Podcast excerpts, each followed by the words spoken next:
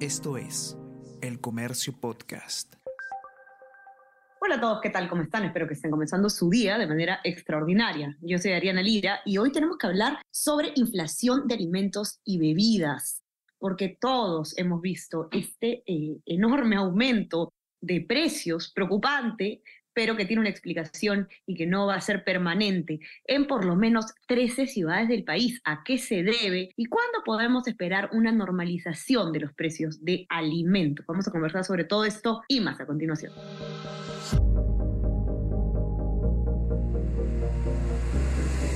Tenemos que hablar con Ariana Lira.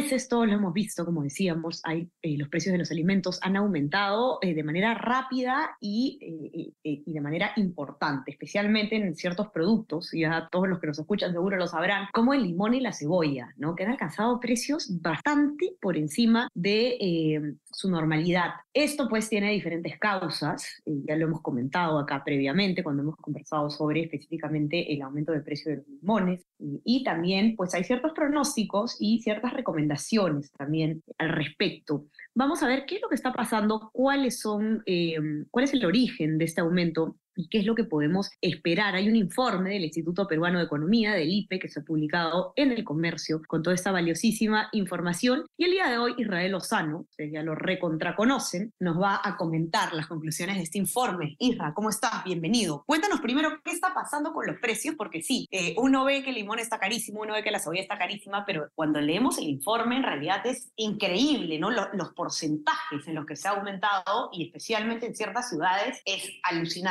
cuéntanos un poco cuál es el panorama. Bienvenido. ¿Qué tal, Ariana? Sí, efectivamente. Em, creo que la primera señal que hemos tenido nosotros eh, en Lima y que fue de preocupación fue este incremento fuerte en el precio del limón, un producto que eh, a inicios del mes de em, agosto llegaba a costar entre 6 y 7 soles, que ya era bastante alto, y que al término llegó a bordear los 18 soles. Eh, y desde ese pico hasta ahora, eh, ya segunda semana de septiembre, se ha mantenido más o menos en ese margen. Esto nos hizo bastante ruido y nos preocupó debido a que pues, el limón, por supuesto, es un eh, insumo importante en la gastronomía del país, no solo de Lima. Pero cierto, como bien dices, el limón es solo un producto dentro de lo que está pasando respecto a los alimentos y sus precios. El IPE ha hecho una revisión en este informe que ha hecho en el comercio de cómo la inflación de alimentos ha subido 10% en agosto, pero ha afectado a ciudades principalmente de la zona norte. Trujillo es quien tiene el mayor incremento con un 14.5% en el precio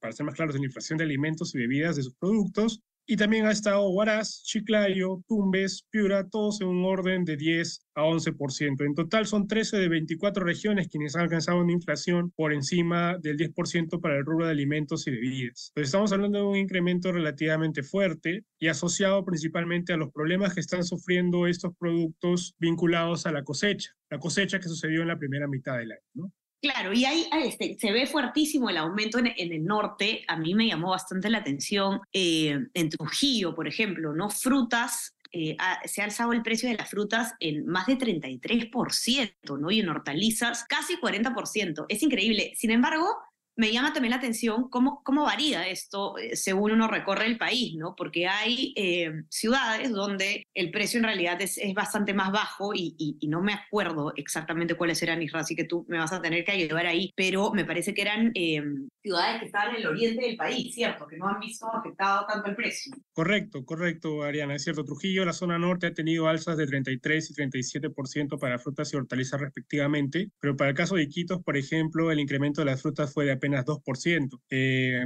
en Chachapoyas también ha sido un incremento de 9.6% para eh, hortalizas, legumbres y tubérculos, siendo una de las tasas más bajas del país. Entonces hay una, o sea, hay zonas principalmente afectadas y hay otras que no. Y ahí la razón está en, como te decía, el tema de la cosecha, asociada, por supuesto, a todos los efectos climáticos que hemos vivido como país durante la primera mitad del año. Ciclón Yaku, eh, niño, niño costero. Esto inevitablemente ha tenido un impacto sobre la cosecha de los productos y recién estamos sintiendo lo que significó ese impacto. Recordemos que, por supuesto, los productos pasan por todo un proceso de cosecha, un proceso de maduración y a, los efectos climáticos que se dieron en la primera mitad han hecho que la producción sea menor. Ante menor producción hay menor oferta y, por lo tanto, con menor oferta los precios son más elevados. Entonces, eso es lo que estamos viendo ahora para productos particulares, ¿no? Y, ahí es muy importante eh, mencionar, Ariana, que lo que nos espera de aquí en adelante no parece ser un escenario mejor. Eh, Por el niño que se viene. Exacto, porque viene el niño global, porque el niño global implica nuevos eh, eventos climatológicos que podrían afectar, afectar a la zona norte del país y por lo tanto tener un impacto en la cosecha que todavía no está recuperada. Y para el caso puntual de Limón, conversamos también en la semana nosotros con Gabriel Amaro, que es presidente de la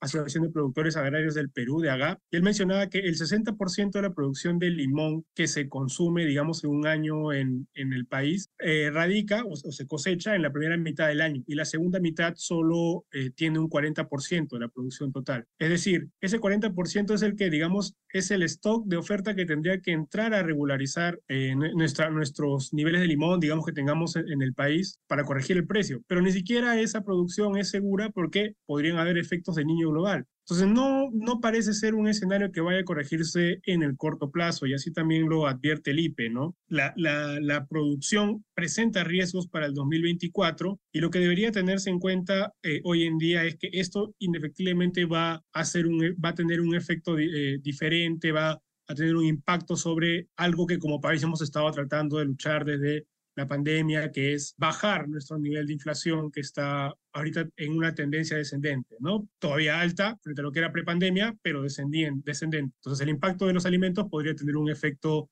más bien contrario. Así es, y, mencionan algo muy importante en el informe ya para cerrar, ¿no? No podemos evitar lo que se nos viene, que es eh, el, fenómeno del niño, por lo menos eh, en, un, en una intensidad como la que se prevé. Lo que podemos es intentar reducir la vulnerabilidad de los territorios en la medida de lo posible. Estamos contra reloj. No se ha ejecutado el 50% del de, eh, presupuesto que, tienen la, que tiene el Estado justamente para prevenir en zonas de alto riesgo para gestionar ¿no? el riesgo de desastres. Y, lo que hay que hacer en este momento es empezar a eh, acelerar la ejecución de las obras de prevención, justamente para poder reducir en, la medida de, lo posible el impacto que tienen estos fenómenos eh, climatológicos en nuestro país. ¿no? Y también, bueno, eh, comenta el IP la importancia de que el, el, Ejecutivo impulse políticas que puedan mejorar precisamente la resistencia de la agricultura y de todos los peruanos que nos vamos a ver afectados por la continuidad de esta inflación. Sí, sí, sobre todo agregar a lo que, a lo que mencionas, Ariana, que nosotros sufrimos por el precio de productos que están elevados, pero no olvidemos que el agricultor eh, también se ve afectado porque pierde toda su cosecha. Nosotros, bueno, nos sentimos por el precio, pero ellos es el sostén prácticamente de su trabajo, eh, desde la agricultura de subsistencia y de la agricultura o el trabajo agrícola industrial. Eh, definitivamente una menor producción implica una menor contratación. estamos hablando de un sector formal que casi lleva la batuta en cuanto a generación de empleo a nivel nacional. Entonces, inevitablemente pueden haber efectos negativos no solo sobre precios, sino también sobre eh, salarios, sobre empleo, que van a ser perjudiciales para nuestro país y que podrían, digamos, eh, retroceder en este esfuerzo que tenemos hoy en día de una reactivación, de recuperarnos tras lo sucedido en la pandemia. Un episodio un poco incierto al que nos enfrentamos en esta segunda mitad en el 2024, pero que esperamos pues que, como menciona, se tomen, se tomen acciones pronto para eh, prevenir cualquier impacto que pueda haberse. Así es, vamos a estar atentos entonces y ya saben dónde pueden encontrar el informe del IPE que comentamos hoy día con Israel, está en nuestra web, elcomercio.p, suscríbanse también a nuestro eh, WhatsApp el comercio te informa para recibir lo mejor de nuestro contenido a lo largo del día y por supuesto también suscríbete a nuestras eh, plataformas. Estamos en Spotify y en Apple Podcasts para que puedas escuchar todos nuestros podcasts y ya eh, saben que está toda la cobertura sobre las eliminatorias sudamericanas también en nuestra web, así que atentos, empiecen su día dando una miradita a lo que tenemos para ustedes. Isra, te mando un abrazo, que tengas un excelente día. Igualmente, Elena, un abrazo. Ya estamos conversando entonces nuevamente el día viernes. Cuídense, chao, chao. Tenemos que hablar con Ariana Lira.